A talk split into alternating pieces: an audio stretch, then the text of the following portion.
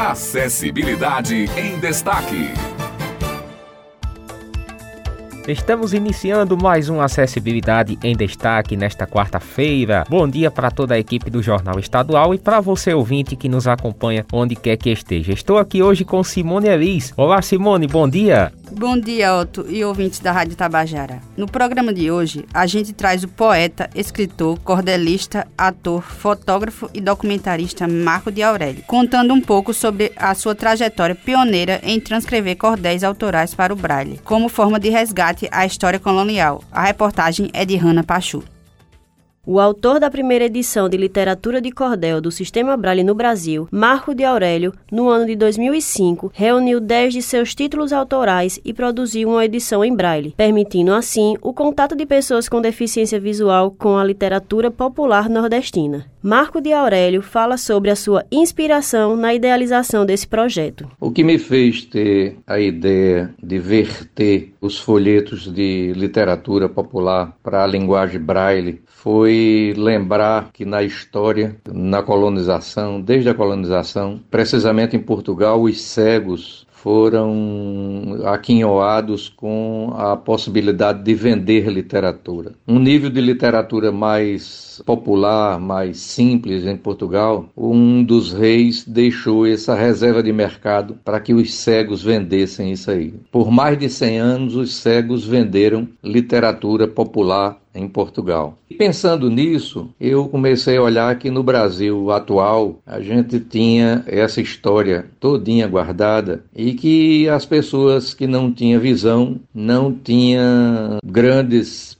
proporcionalidades de, de chance de também fazer parte, de também ler sobre a cultura popular, já que eles foram os guardiões por muito tempo dessa literatura mais simples, mais populesca em Portugal. Então eu escolhi dez títulos e esses dez títulos a gente compôs uma caixinha com dez tomos, cada um título desse com um folheto vertido para o braille. Marco de Aurélio também nos conta como realizou as produções em braille e da importância para a inclusão da pessoa com deficiência visual à literatura popular nordestina. Houve muitas dificuldades, porque os locais que fazem as impressões em braille são muito poucos no Brasil. Né? A maioria deles estão em instituições que assistem essas pessoas, ou as instituições oficiais, né? as, algumas universidades, e eu encontrei na época apenas uma firma no Rio Grande do Sul, chamada Bengala Branca, voltada para a comercialização de tudo que as pessoas que não têm visão precisam. E eles tinham também na época a possibilidade possibilidade de receber encomenda para fazer é, a impressão braille. Nas outras instituições, elas mal davam conta do recado interno das suas necessidades. Então a gente teve que contratar no Rio Grande do Sul essa firma que fez toda a impressão que foi feita para a gente compor essa edição de folhetos em braille. Eu acho que a importância de levar a literatura de cordel, a literatura essas de folheto para o braille, a importância que cubra é, as necessidades mais populares, que o, os, os que não têm visão também tenham acesso a essa coisa da leitura da literatura popular, ou seja, todo esse universo da literatura de cordel que o Brasil tem em profusão, principalmente no Nordeste, e que deu assim o ar da graça de uma forma poética, ritmada, e graciosa. E também de uma forma popular, de uma forma que não, não guarda aí tanto academicismo, né, em termos da qualidade vernacular. E também essa coisa bonita de ser um repositório de nossas expressões mais populares, expressões que vão devagar fazendo parte do acervo dos dicionários, né, dessa, dessa coisa das palavras que a gente tem no nosso dia a dia.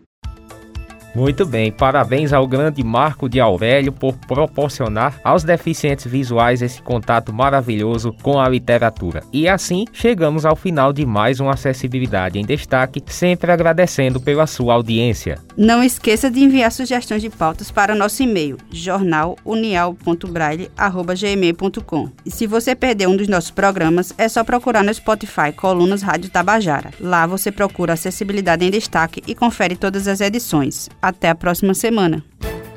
Acessibilidade em Destaque.